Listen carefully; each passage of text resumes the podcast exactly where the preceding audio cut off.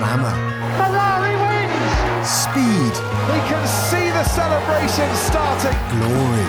Charles Leclerc, he wins in Monza!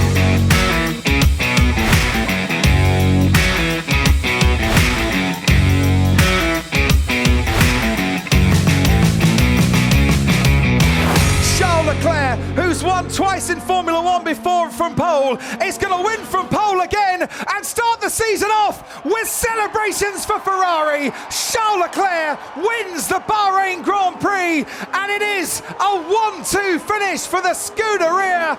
Carlos Sainz comes home in second. Lewis Hamilton adds to his podium tally. He comes home in third. Let's go! Let's go! Come on! Bonjour à toutes et à tous et bienvenue dans F1 SF, le podcast 100% Scuderia Ferrari. Heureux de vous retrouver pour ce troisième épisode CJM.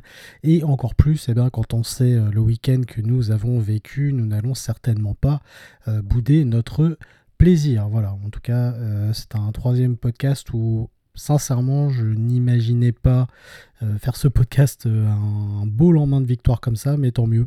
Euh, parce que, en tout cas, je pense que vous comme moi, eh ben, on s'est vraiment régalé. Nous allons donc revenir plus longuement sur ce week-end et l'analyser comme il se doit. Le débrief de ce week-end de Bahreïn, 100% Ferrari, c'est maintenant.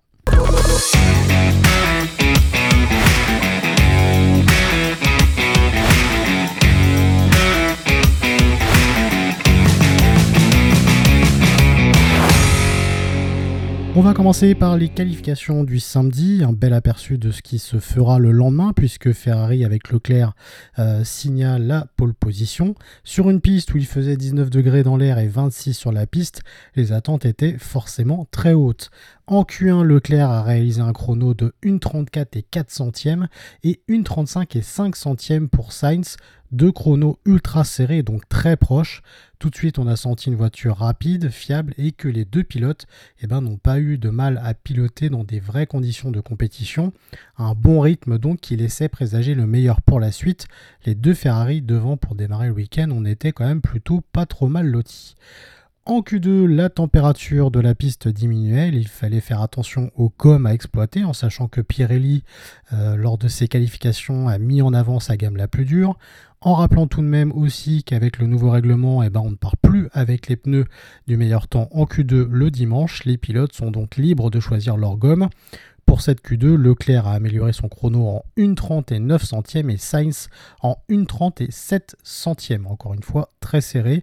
Une belle progression à noter. En Q3, encore mieux, Leclerc 1,30 et 5 centièmes pour décrocher finalement sa dixième pole position de sa carrière. Et Sainz eh ben, terminera troisième derrière Verstappen en 1,30 et 6 centièmes. Les deux pilotes nous ont offert eh ben, un premier beau cadeau en maîtrisant bien ses qualifications et en améliorant les temps à chaque session. Ferrari a donc euh, confirmé son statut et a surtout confirmé la bonne tendance des essais hivernaux. Pourtant, Sainz n'a pas été le plus à l'aise au volant de la F1 75. Un petit grain de sable tout de même à noter est déjà vu lors des essais libres, où c'est vrai qu'il avait quand même tendance à galérer un petit peu plus et donc euh, du mal à suivre son euh, collègue monégasque. Au-delà du fait que la voiture a très bien été préparée, il faut parler bien sûr euh, du moteur. Et quand on voit eh ben, les performances des As pendant tout le week-end, eh ben, on est quand même bien obligé de dire que oui, Ferrari possède actuellement le meilleur moteur et d'ailleurs confirmé par Gunther Steiner, euh, eh ben, le, patron euh, de chez As qui lui aussi a eu un très beau week-end. il dit, je pense que le moteur Ferrari est actuellement le meilleur. Je le pense honnêtement et ça leur donne du crédit car ils étaient dans la même position que nous. Ils ont dû subir beaucoup de critiques à ce propos, mais ils se sont relevés, ont fait leur devoir et sont revenus avec quelque chose d'excellent. Leclerc était bien sûr aussi forcément très heureux de sa performance, où il dit ça fait du bien, on avait des espoirs quant au fait qu'on aurait l'opportunité de revenir devant, on part de la pole, donc je suis très heureux. Forcément, il y a de quoi, puisque euh, lors de ses qualifications, eh ben, pour lui, tout s'est bien passé, et vraiment il semblait eh ben, comme un petit poisson dans l'eau. On va maintenant passer au Grand Prix.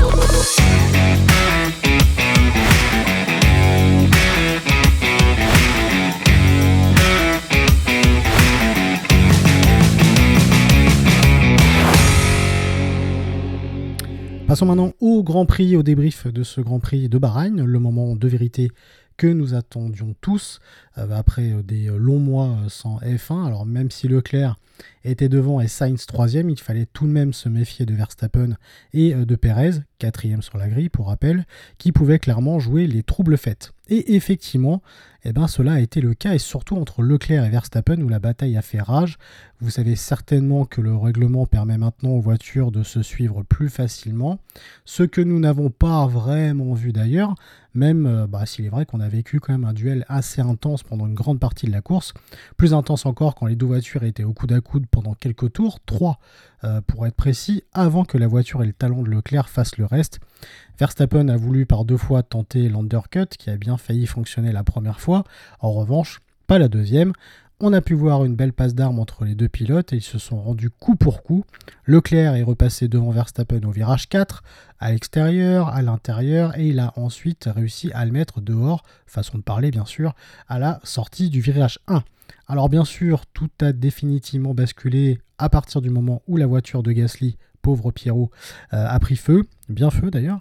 À partir du moment où la course euh, fut neutralisée, et eh ben Verstappen est rentré une troisième fois au stand pendant la Virtual Safety Car. Une courte durée qui a profité au Monégasque parce que euh, il aurait été difficile de repasser devant lui ensuite. Au restart, Leclerc eh ben, n'a absolument pas craqué et a été ultra solide.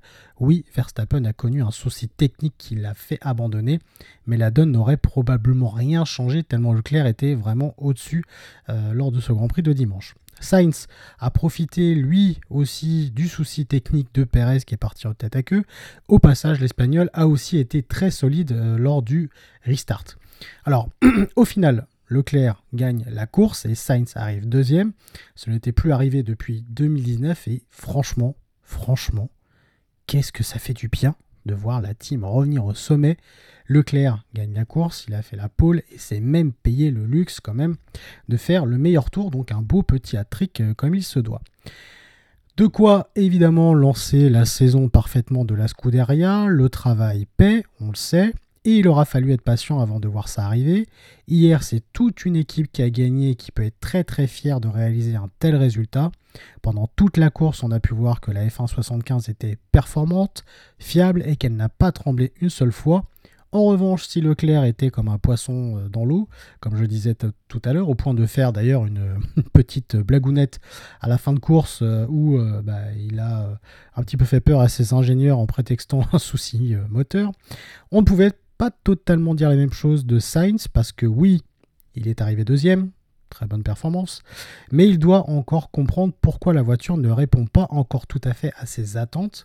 Et comme il l'a dit hier, il a dit Ce fut probablement l'une de mes courses les plus difficiles chez Ferrari. Je ne me sentais pas à l'aise dans la voiture et nous devons comprendre pourquoi. Bah, il est vrai en fait que bah, qu'on l'a vite senti décrocher par rapport à son collègue et qu'il a plus jouer le rôle de tampon finalement qu'autre chose.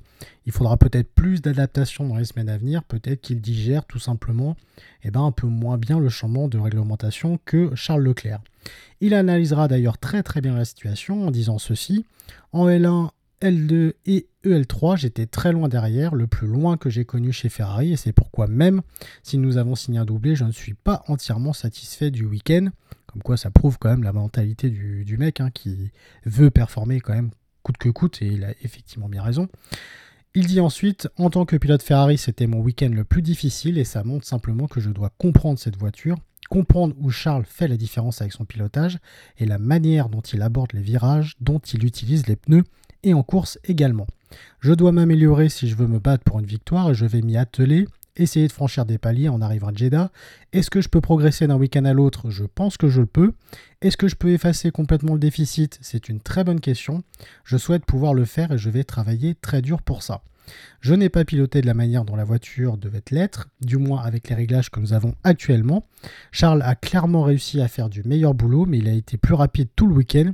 Je pense n'avoir atteint un niveau convenable qu'en Q2 et Q3, où j'ai vraiment réussi à boucler quelques bons tours pour être à un bon niveau, mais le reste du week-end, j'étais à 3 dixièmes, que ce soit en essai libre ou en course. C'est un écart que je n'ai jamais rencontré l'an dernier. Je ne me suis jamais retrouvé à 3 dixièmes, c'est quelque chose de nouveau pour moi.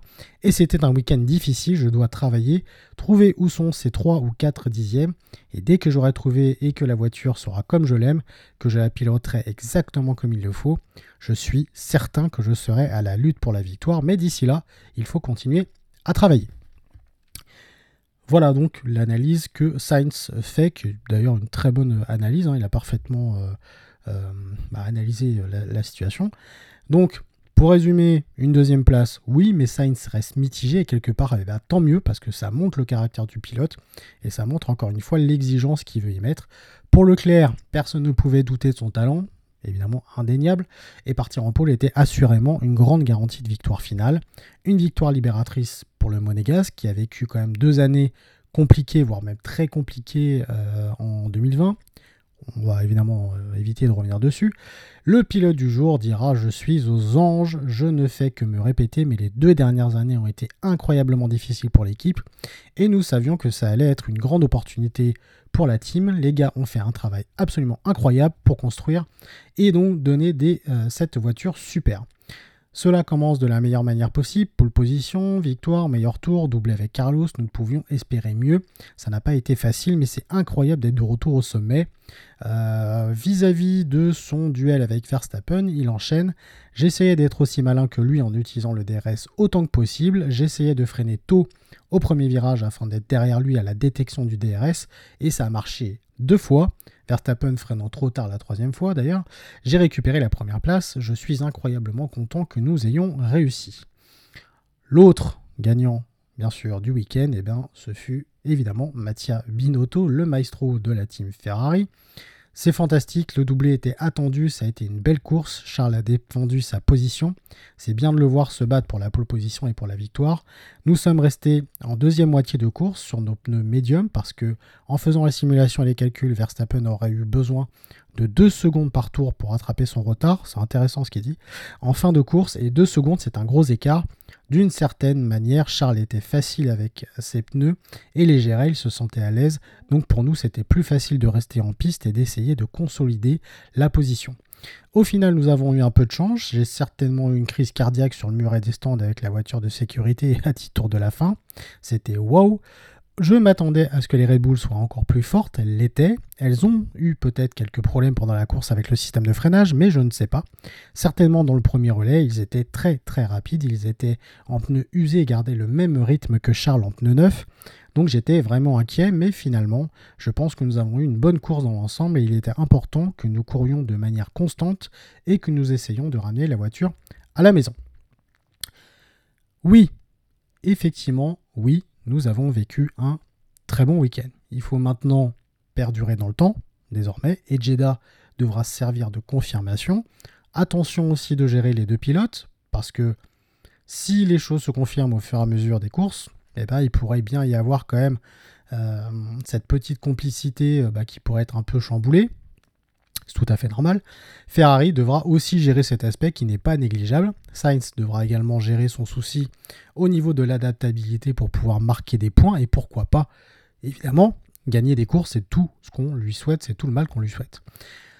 Un ancien pilote que l'on connaît bien chez nous, la personne de Jean Alési, a également analysé la situation très bien, je n'en ai aucun doute. J'entends déjà que Red Bull veut des évolutions et que Mercedes a mal conçu sa voiture.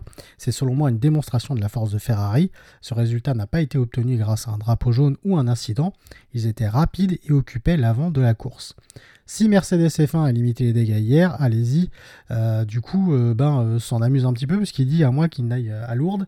il dira ensuite Sainz a fait du Sainz, il a eu quelques soucis durant les essais, mais il travaille beaucoup. Et lorsqu'il parvient à tout aligner, il est très proche. Leclerc est très rapide sur un tour et Sainz est méticuleux dans sa préparation de la course.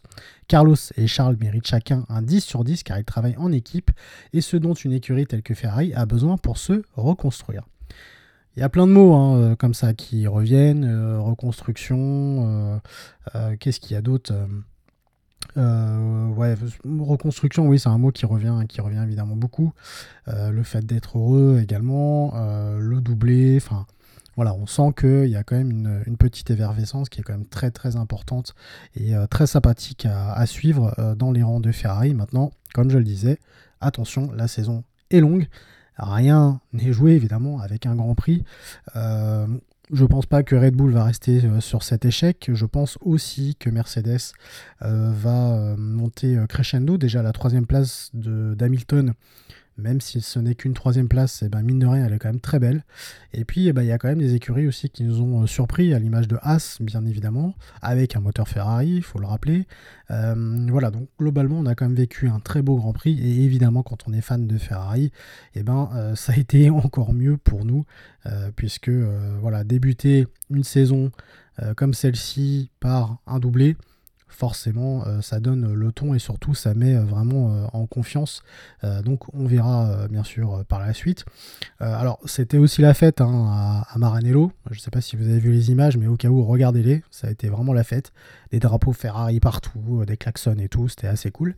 la presse italienne également eh ben, était ravie de ce résultat. Et donc quand on sait qu'on a évidemment galéré pendant deux ans, euh, dont une année encore plus dure que l'autre, euh, forcément, revenir euh, à ce plan-là, eh ben, ça fait du bien, pas qu'aux fans de Ferrari, je pense que la F1 en avait besoin, Ferrari reste, quoi qu'il arrive, une équipe mythique, certainement la plus mythique qui soit, donc voilà, avoir des victoires de Ferrari, c'est tout bonnement naturel quand on est en F1 et quand on aime la F1. Voilà, c'est la fin de ce euh, troisième euh, épisode de euh, F1 SF, le podcast. J'espère que ça vous a plu. N'hésitez pas à noter et à donner, à écrire vos commentaires sur Apple Podcast. Vous pouvez noter d'ailleurs hein, sur Spotify et sur Apple. N'hésitez pas également à partager ce podcast. Et puis encore une fois, je le redis, mais si vous souhaitez, pourquoi pas me rejoindre pour discuter Ferrari avec moi, eh ben, écoutez, moi je n'y vois aucun inconvénient. Vous avez le Twitter F1SF, euh, le podcast. Vous avez également un, compte euh, Instagram qui est dispo. donc voilà, n'hésitez pas, ça sera avec évidemment un grand plaisir. Sur ce, je vous souhaite eh ben, une bonne semaine. On se retrouve dans une semaine pour débriefer du Grand Prix de Jeddah en espérant eh ben, avoir le même résultat. Ça serait vraiment très très cool. Merci beaucoup de vos fidélités, de votre fidélité pardon, et des écoutes. voilà, il y a eu quand même pas mal d'écoutes sur les le deuxième épisode, donc vraiment ça fait plaisir, merci euh, beaucoup. J'espère que ce podcast va grandir euh, au fur et à mesure et pourquoi pas avec euh, d'autres personnes. c'est effectivement tout le mal que je souhaite à ce nouveau petit podcast 100% Ferrari. Merci beaucoup, bonne semaine, à bientôt et bien sûr, Forza Ferrari.